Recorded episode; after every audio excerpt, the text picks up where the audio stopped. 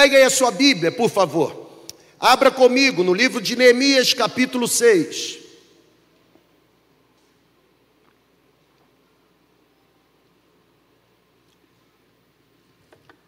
Eu vou ler do versículo 1 ao versículo 14.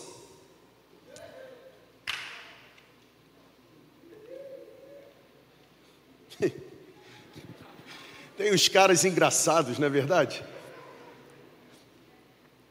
Aqui nós já já nos conformamos em habitarmos em meio a tanta diversidade. Nós amamos até os esquisitos. Na verdade, a igreja tem se tornado o bonde dos esquisitos. É interessante isso, né?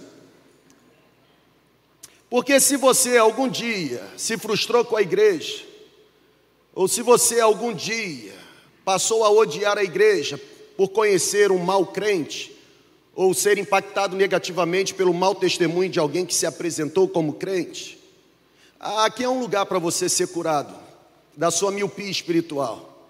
Porque a igreja é maior do que o mau testemunho de uma pessoa que se apresenta como a igreja. E é um privilégio ter você aqui, tá bom?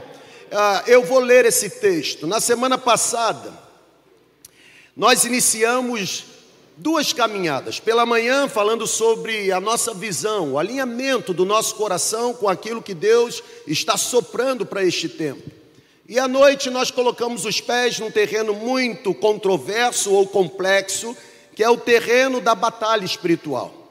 Ah, domingo passado à noite eu habitei no que os analíticos do Velho Testamento chamam de proto-evangelho, Gênesis 3,15.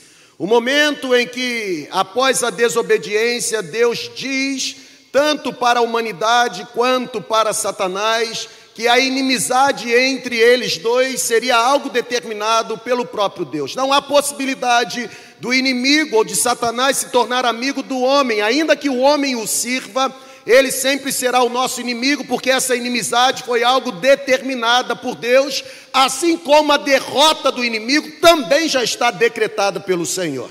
Nós saímos daqui, sabe, encorajados mas hoje eu quero olhar para esse texto e, e, o Espírito, durante a semana, ele de fato me, me pegou, me escravizou e me fez habitar profundamente no livro de Neemias.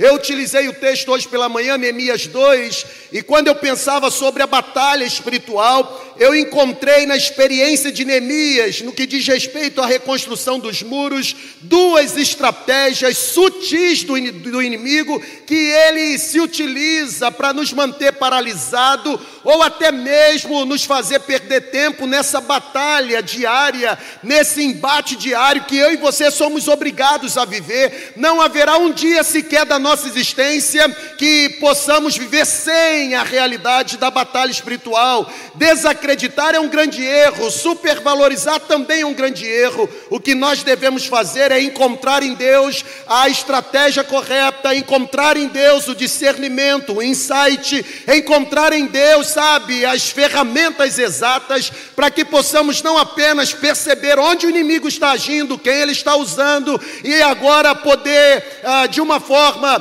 encorajado, empoderado pelo Espírito Santo, desfazer toda a obra de Satanás. Até porque eu continuo crendo que Jesus veio para desfazer toda a obra do diabo. E se nós somos o povo de Deus, se nós somos os discípulos ou discípulos de Jesus, há poder de Jesus em nós. E se há poder de Jesus em nós, temos o poder de desfazer as obras de Satanás neste tempo. Olha para o texto, vá comigo lá. Neemias capítulo 6, a Bíblia diz assim: Quando Sambalate, Tobias, Gesem o árabe e o restante de nossos inimigos souberam que eu, Neemias, havia reconstruído o muro, e souberam que não havia ficado nenhuma brecha, Embora até então eu ainda não tivesse colocado as portas nos seus lugares, prestem muita atenção.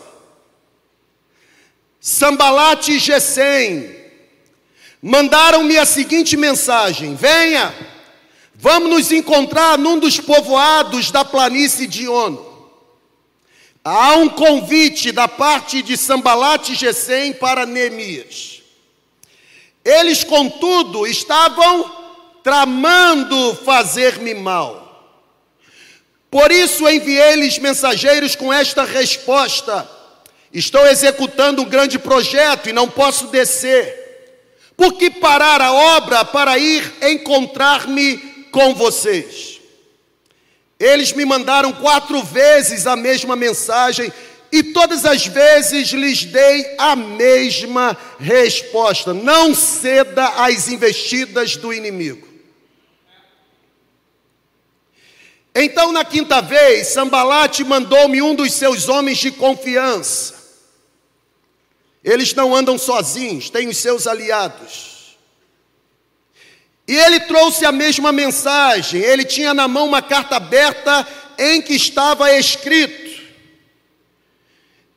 Mudou a estratégia. Dizem entre as nações, e G100 diz que é verdade. Agora você vê, G100 filho do diabo dizer que é verdade. Filho do diabo só fala mentira. Você e os judeus estão tramando uma revolta. E é por isso que estão reconstruindo o muro. Além disso, conforme dizem, você está na iminência de se tornar o rei deles e até nomeou profetas para fazer em Jerusalém a seguinte proclamação a seu respeito: há um rei em Judá. Ora, essa informação será levada ao rei.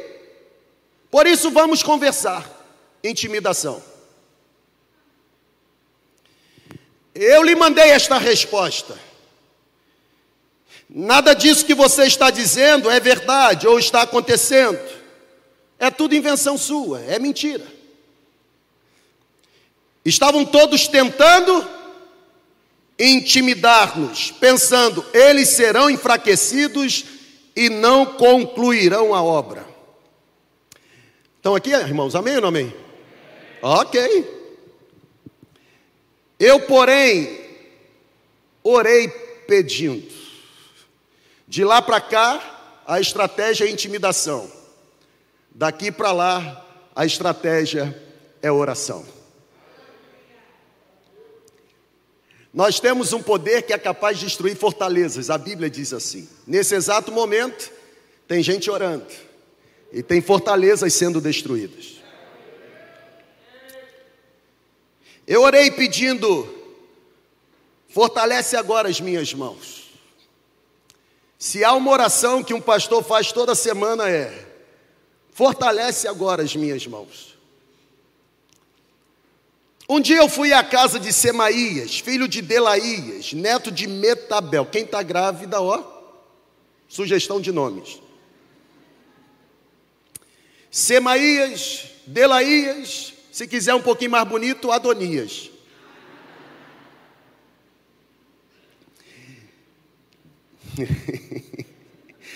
Ele era neto de Metabel, que estava trancado portas adentro. Presta atenção, hein, irmãos.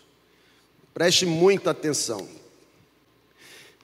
Alguém como eu deveria entrar no templo para salvar a vida? Não, eu não irei.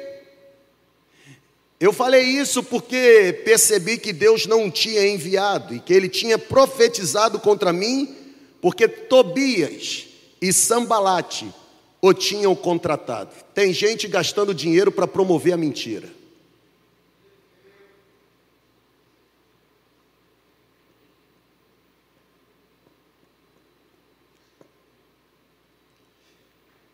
Ele tinha sido pago para me intimidar. Eles fizeram isso a fim de que eu cometesse um pecado, agindo daquela maneira. E dessa forma poderiam difamar-me e desacreditar-me. Eu disse: Lembra-te do que fizeram Tobias e Sambalate, meu Deus. Lembra-te também da profetisa Noádia e do restante dos profetas que estão tentando me intimidar. E não está na tela, mas me permita ler o versículo 15 que diz: O muro ficou pronto no 25 dia de Elu, em 52 dias de trabalho. Pode ter batalha espiritual, mas no final, o processo vai glorificar o nome de Deus.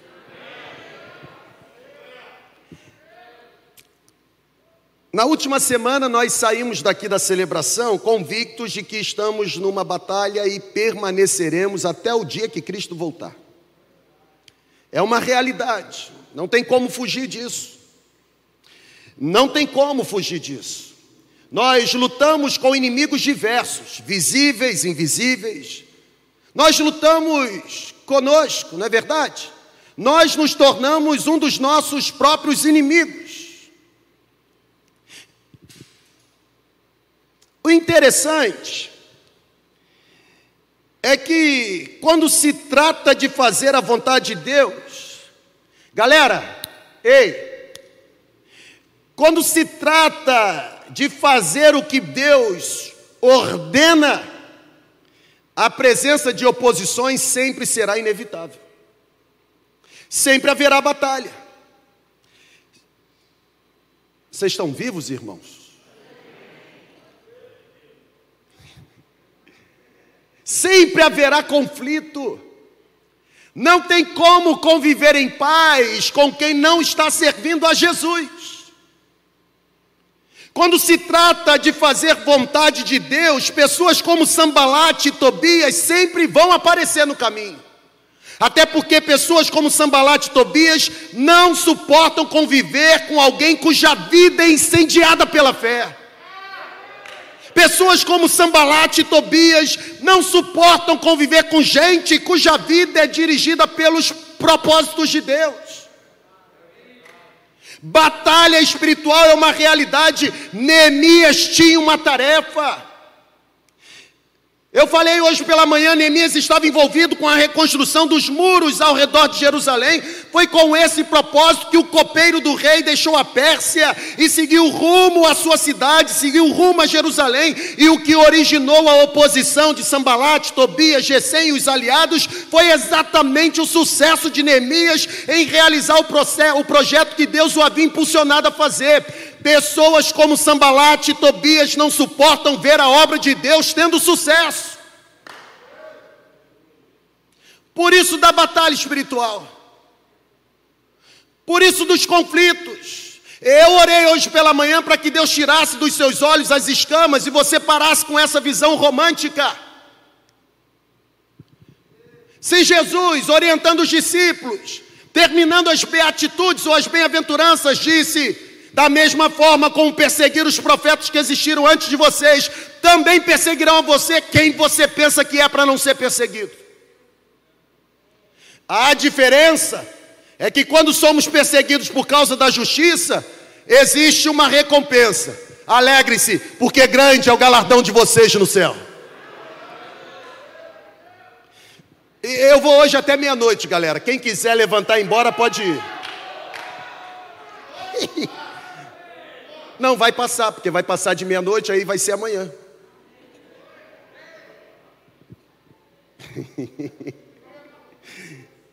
Sabe, gente,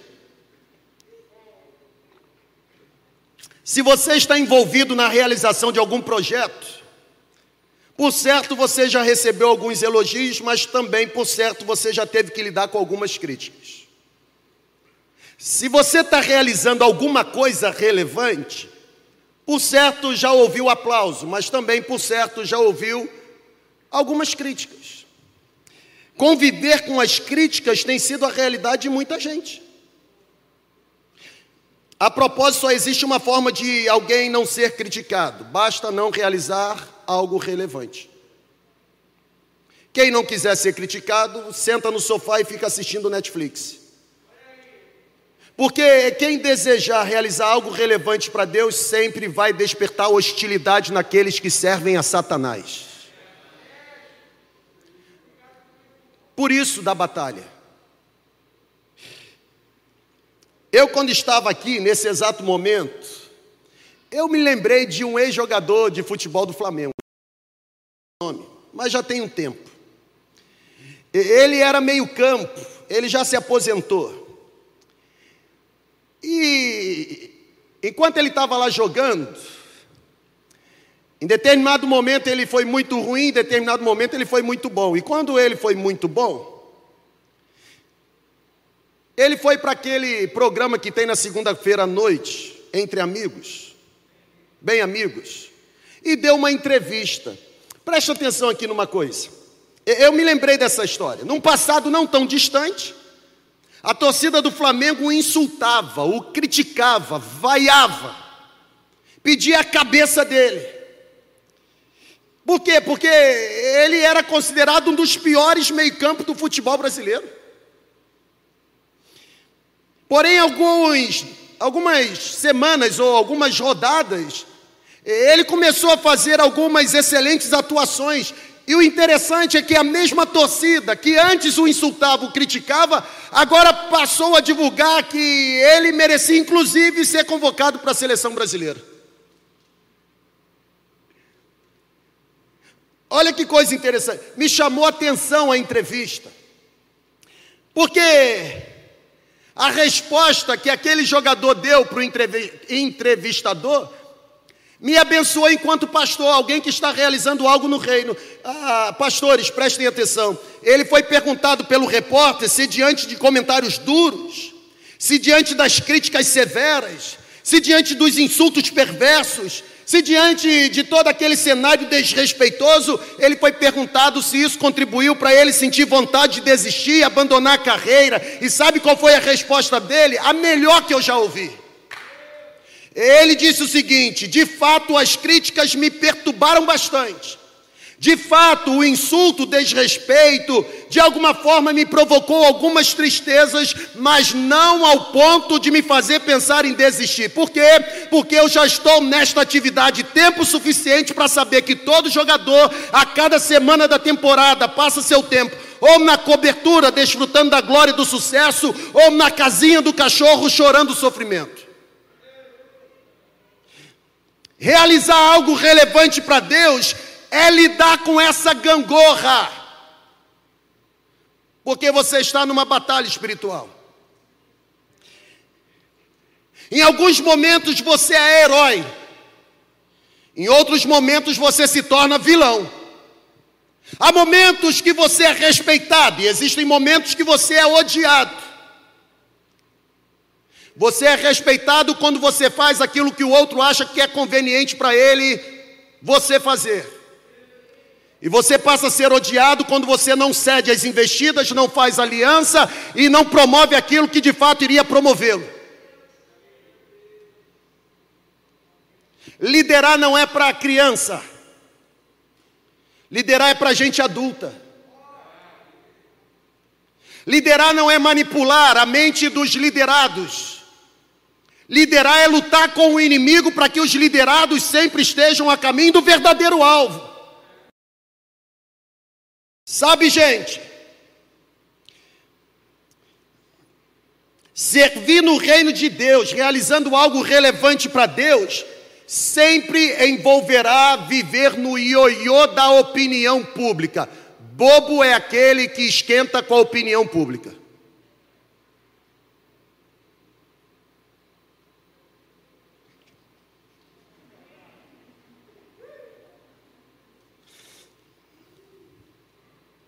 Quando eu leio os primeiros versículos deste capítulo 6, está evidente que Neemias não está na cobertura desfrutando da glória.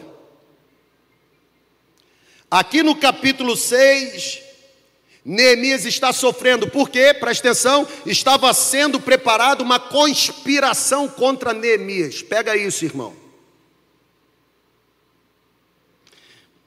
O ataque a Neemias estava sendo planejado por Sambalate, Tobias e os seus aliados. E esse ataque aconteceria numa ocasião muito importante. Qual ocasião? No momento em que a reconstrução do muro estava quase concluída. Neemias já estava planejando o culto de consagração, sabe? Neemias já estava planejando o culto de dedicação ao Senhor pela reconstrução quando foi atacado pelas estratégias sutis dos seus opositores enviados por Satanás. Percebam, eu quero considerar à luz deste capítulo duas estratégias, estratégias sutis. Eu disse no domingo passado à noite que batalha espiritual é lidar com armadilha, e qualquer pessoa que já montou uma armadilha sabe que, primeiro, ela precisa estar disfarçada, tem que ser sutil. E tem que ter isca para atrair a presa, para ficar presa mesmo, ou ah, de alguma forma aprisionada naquela armadilha. Duas estratégias sutis que Neemias teve que enfrentar naquela batalha espiritual que ele estava de alguma forma envolvido. Primeiro lugar, está aí na sua tela. Primeira estratégia sutil do inimigo na batalha espiritual: falsa preocupação. Tome cuidado, irmão, com a falsa preocupação. Deus está falando conosco. A Bíblia diz que houve um convite pessoal que a princípio parecia algo inofensivo e inocente. Então aqui, amém ou não amém? No versículo 2, a Bíblia afirma que Sambalat e Gesem convidaram Neemias para ir ao encontro deles. Eles convidaram Neemias para encontrar-se com eles. E eles disseram: Vamos nos encontrar em um dos povoados da planície de Ono há por parte de Sambalat e Gesem uma falsa preocupação no ar. É como se eles estivessem dizendo para Neemias: Neemias, você está trabalhando demais. Neemias, você está esgotado. Neemias, ó, o processo de reconstrução está muito acelerado. Neemias, você precisa descansar um pouco. Neemias, o povo vai ficar esgotado. Neemias, você vai acabar sozinho. Neemias, você precisa passar alguns dias conosco descansando. Neemias, vem para um lugar agradável. Falsa preocupação. Na verdade, o que Sambalat e Gesem desejavam não era o bem de Neemias, era paralisar o líder para que os liderados pudessem ficar atrofiados. Cuidado com a falsa preocupação. Ah, eu estou te contando isso porque eu gosto muito de você. Mentira, fofoca.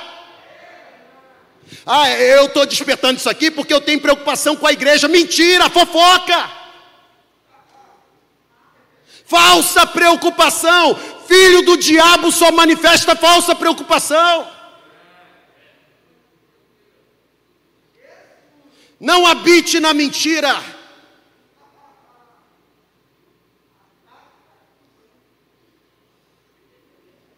Sabe, gente, o, o fogo do altar está aceso.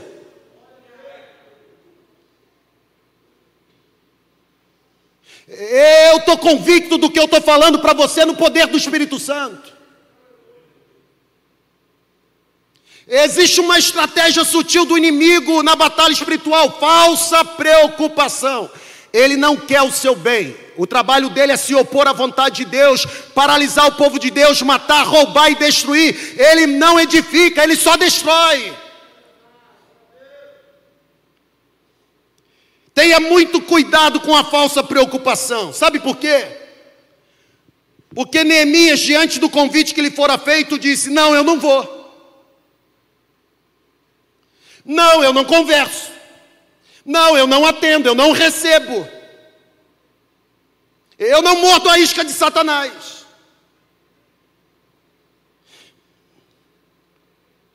Neemias, diante do convite, percebeu a presença de problemas. Olha para cá, é necessário haver discernimento espiritual quando realizamos a obra de Deus, gente. Nem todos os convites que recebemos vêm do trono de Deus, apesar de terem a capa de convites espirituais. Eu vou repetir. Ei, tch, nem todos os convites que recebemos vêm de Deus, apesar de terem capa de convites espirituais. Já dizia o Salmo 1: Bem-aventurado o varão que não anda segundo o conselho dos ímpios, nem se assenta na roda dos escarnecedores. O interessante, uma vez pastor Elísio pregou, a roda dos escarnecedores ou a poltrona do escarnecedor pode parecer confortável, mas está a poucos centímetros do abismo. Não sente. Não ceda. Estão aqui ainda? Amém ou não amém? já foram? Na batalha espiritual é necessário haver discernimento. Discernimento, gente, é uma qualidade que deve acompanhar aqueles que servem a Deus. É o discernimento que nos capacita a ler as entrelinhas. É o discernimento que nos capacita a enxergar as iscas do diabo. É o discernimento que nos livra das alianças impróprias. É o discernimento que nos faz entender com convicção onde a mão de Deus está agindo, como também enxergar onde o inimigo está atuando e quem ele está usando. Mais do que coragem para executar o que Deus nos manda fazer, é necessário obter discernimento, porque é o discernimento que vai abrir os nossos olhos, é o discernimento que nos vai, vai nos fazer perceber onde estão as investidas do inimigo, é o discernimento que vai nos impedir de nos tornarmos aliados às estratégias sutis do diabo, cuidado com as falsas preocupações. Segunda estratégia sutil, na batalha espiritual, está aí na sua tela. Além das falsas preocupações, é a divulgação de boatos.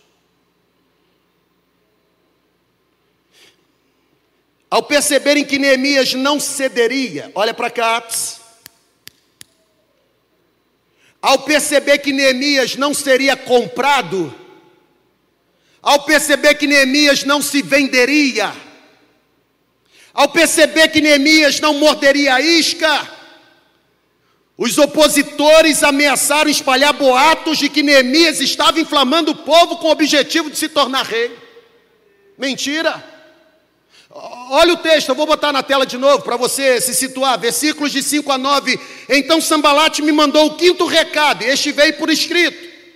Era uma carta que foi trazida por um dos empregados de Sambalate. A carta que estava aberta dizia: Gesem me diz que entre os povos vizinhos está correndo um boato. Qual boato? Dizem que você e os judeus pretendem fazer uma revolução e que é por isso que estão reconstruindo a muralha. Ele disse também que o seu plano é se tornar rei deles e que você já arranjou alguns profetas para dizer em Jerusalém que você é o rei de Judá. Boato. O rei Artaxerxes certamente vai saber disso. Aí começa agora a intimidação. E quando ele souber, você está lascado. Por isso eu quero propor que nós dois nos encontremos para conversar a respeito dessa situação. Existe, existem três minutos de conversa que tornam você escravos para a vida toda.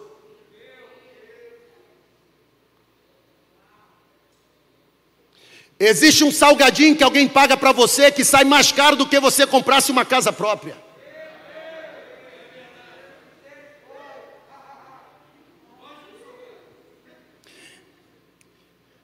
Nada do que você está dizendo é verdade, disse Neemias.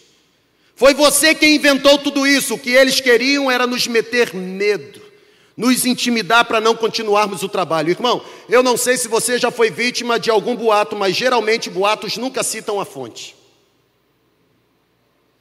Boato geralmente chega assim: me disseram, disseram quem?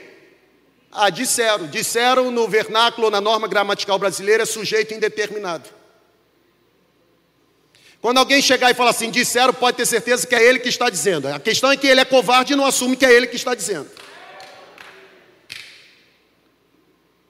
Estratégia sutil do inimigo na batalha espiritual. Ninguém sabe ao certo quem falou, onde falou, por que falou. O propósito de todo e qualquer boato é calúnia, é difamação, é mágoa. E sabe, não são poucas as pessoas que gostam de se envolver em boatos, principalmente dentro do arraial para minha tristeza.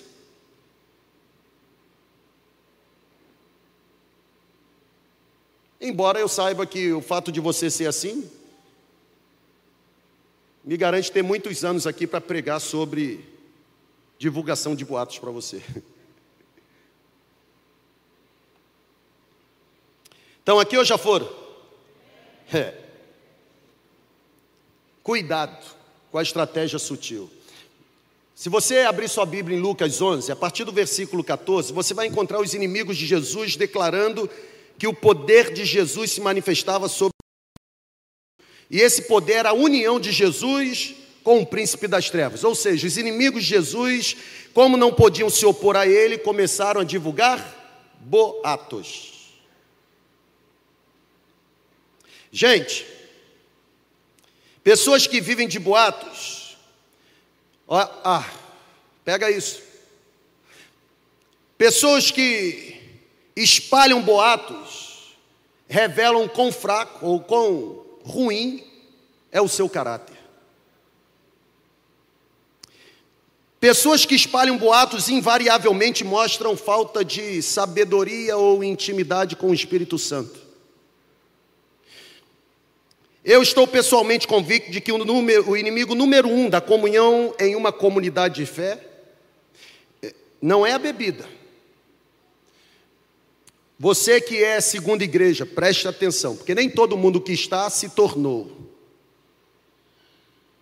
Eu vou repetir.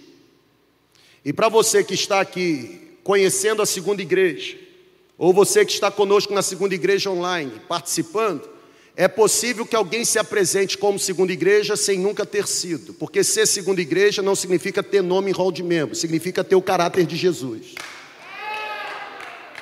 E pode ser que você se frustre com aqueles que simplesmente se apresentam com uma credencial. Eles podem estar inseridos, mas nunca foram. Porque se fossem, teriam passado pelo processo da transformação do caráter.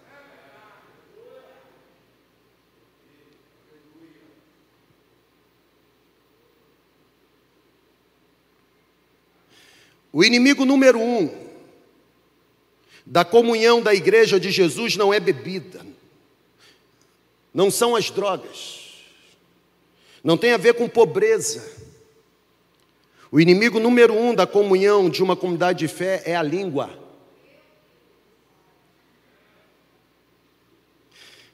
Alguém já disse que o esporte preferido brasileiro não é futebol, mas fofocol, e é verdade. Não é para rir, não, irmão, é para chorar. É para chorar. Como existem pessoas que gostam de falar sobre os outros e contra os outros. O que elas não falam é sobre elas. O que elas não fazem é obedecer à Bíblia, Mateus 7. Tira o hipócrita a trave dos seus olhos e veja primeiro o seu pecado.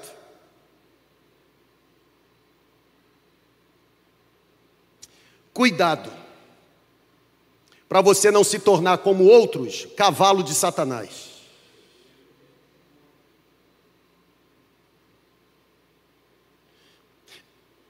Esse silêncio aqui não é assustador, não. Ele é positivo. Porque Deus nos ama tanto que está rasgando o céu e nos preparando. A gente só se permite ser vencido pelo inimigo nas estratégias sutis se a gente desejar, porque alerta a esse púlpito brado o tempo todo.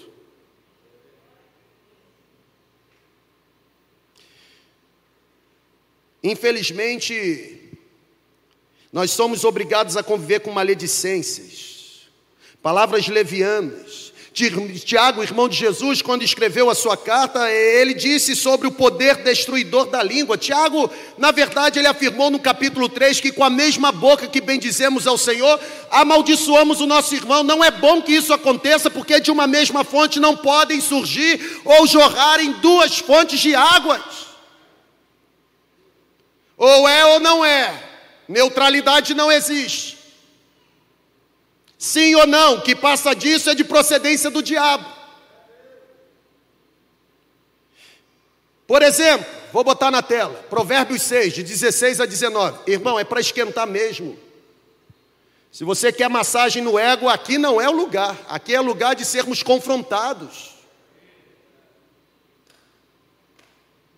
Provérbios 6, 16, 19, Salomão disse: Salomão listou alguns pecados que Deus rejeita, odeia, pecados que a alma de Deus abomina. Observe o texto. A Bíblia diz: há seis coisas que o Senhor odeia, sete coisas que ele detesta. Quais são?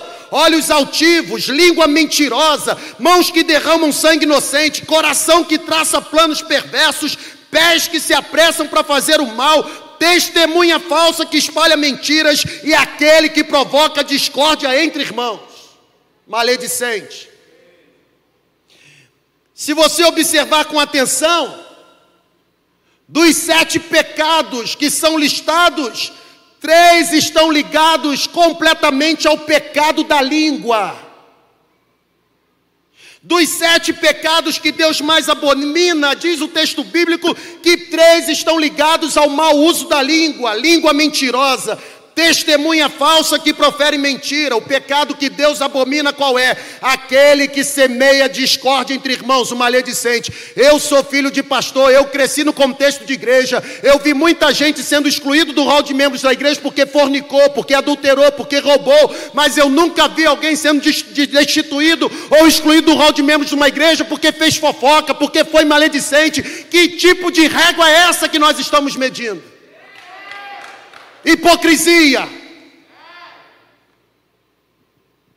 Hipocrisia. Porque aqui no texto não aparece adultério nem fornicação, mas aparece fofoca, maledicente. Hipocrisia. Hipocrisia.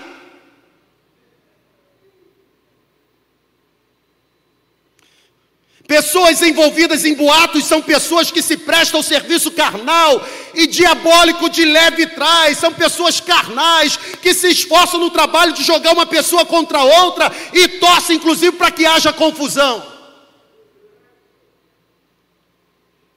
Aqui não. Aqui não vai sobreviver. Porque nós estamos debaixo do poder de Jesus, queira você ou não.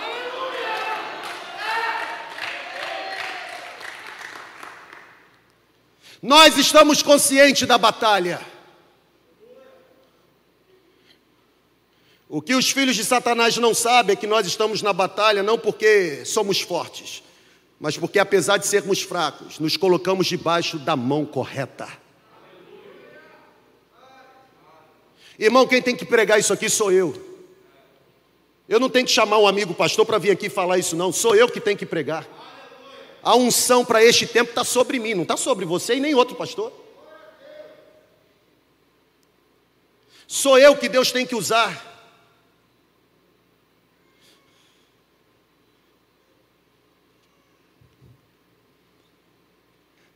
Porque prevalecer no poder dele nós vamos sempre. Sabe, você não pode subestimar as estratégias do inimigo. Falsa preocupação, divulgação de boatos. Você não pode subestimar. Tem mais de 3 mil pessoas conectadas nessa celebração, presencialmente e online. Cuidado para que você não seja atraído para a armadilha e morda o queijo e fique aprisionado, porque depois você vai ficar envergonhado. Depois você vai sentir um peso por ter participado de algo que você não deveria participar. Você foi chamado para reconstruir muro, não para impedir a obra. Sabe, gente,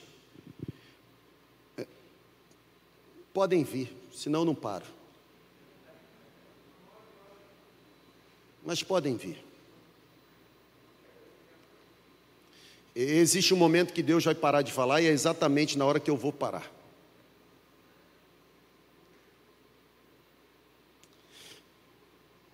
Porque estamos numa batalha espiritual.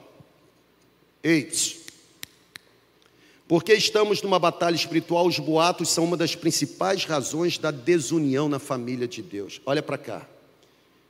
Ele não tem como destruir a igreja.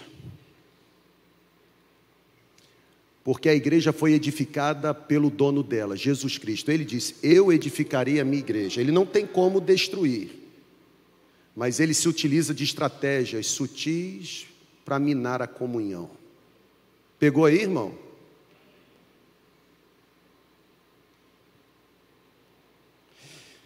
Cuidado.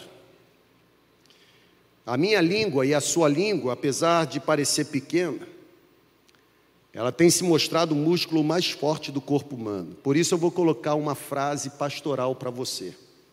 E é exatamente essa que está aparecendo aí na sua tela.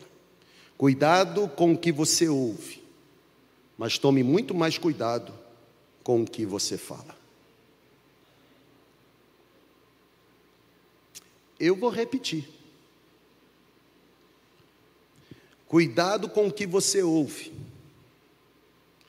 Tome muito mais cuidado com o que você fala. Na verdade, diga-me quem você está ouvindo, e eu direi que tipo de caráter está sendo forjado em você. Doente não transmite saúde para outro doente, doente só transmite doença. Realizar a obra de Deus sempre exigirá estar no ringue da batalha espiritual. Se você não desejar batalha espiritual, não almeje realizar algo relevante para o Senhor. Realizar a obra de Deus sempre vai despertar oposições recheadas de críticas. Você não vai agradar todo mundo. Na verdade, você não tem que agradar todo mundo. Não ceda. O Espírito está falando. Não ceda. Não ceda às falsas preocupações. Não se envolva em boatos. Enquanto o inimigo atira, Deus edifica.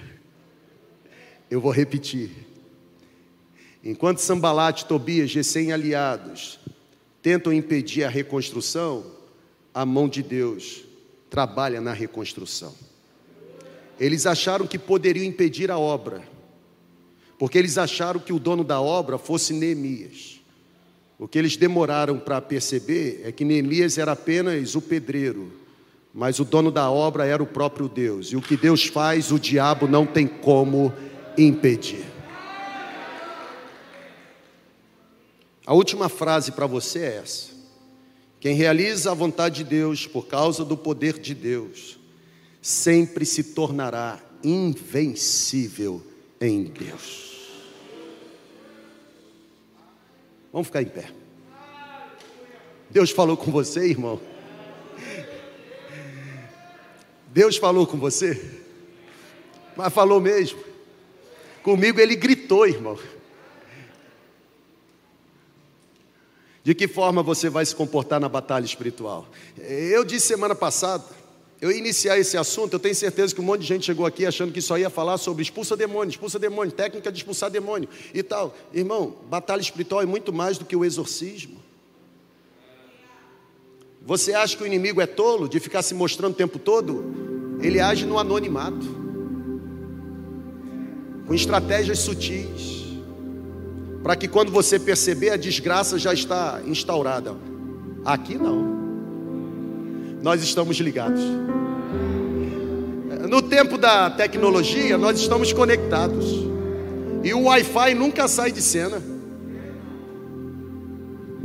Tem promessas de Deus para mim e para você. Tem promessas do alto para mim e para você. Sabe, nós vamos estar na batalha até Cristo voltar. Vamos.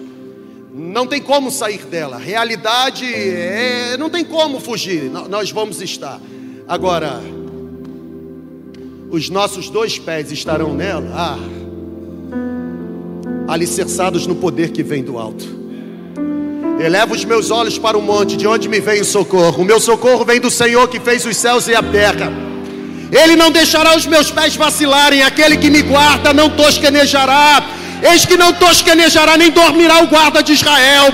O Senhor é quem nos guarda, o Senhor é a nossa sombra, a nossa direita. O sol não vai nos molestar de dia, a lua não vai nos perturbar à noite, o inimigo não vai nos alcançar. Por quê? Porque o Senhor guarda a nossa entrada, o Senhor guarda a nossa saída desde agora e para sempre. Há promessas de Deus para nós. Há promessas de Deus para nós. Sabe, gente? A batalha espiritual ela é real. O mundo espiritual é real, mas a derrota do inimigo também é real. ele já está derrotado. Está na batalha espiritual, não envolve ganhar uma luta que já foi vencida. Nós apenas precisamos reclamar a vitória. A vitória de Cristo não acontecerá, a vitória de Cristo já aconteceu. Nós podemos nos apropriar. Há promessas para nós. Há promessas para nós. Há promessas para nós. Eu queria que você, nesse exato momento, cantasse essa canção conosco.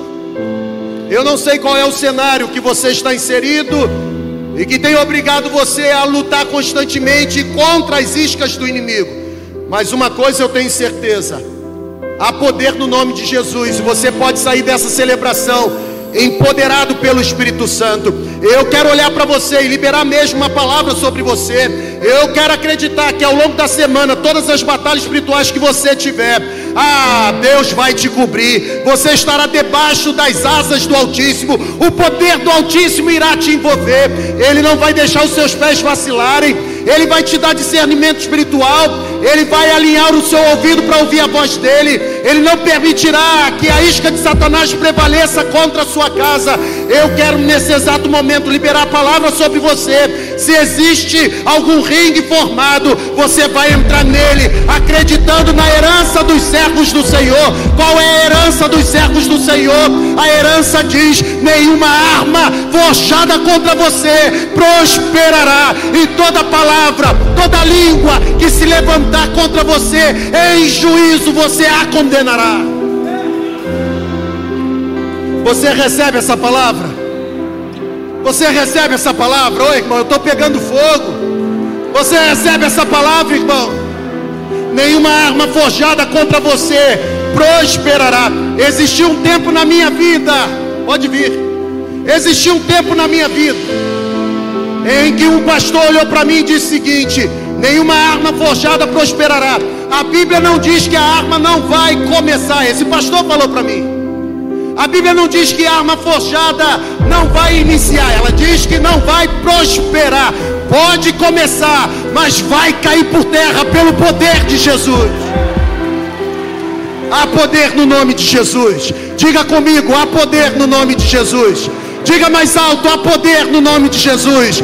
Pode dizer mais alto: há poder no nome de Jesus. Se tem demônios aqui, está saindo em nome de Jesus. Há poder no nome de Jesus. Comece a dizer: há poder, nome que está sobre todo nome, nome santo, nome poderoso, nome bendito, nome excelso, nome esplendoroso. Há poder, há poder no nome de Jesus. Há poder no nome de Jesus.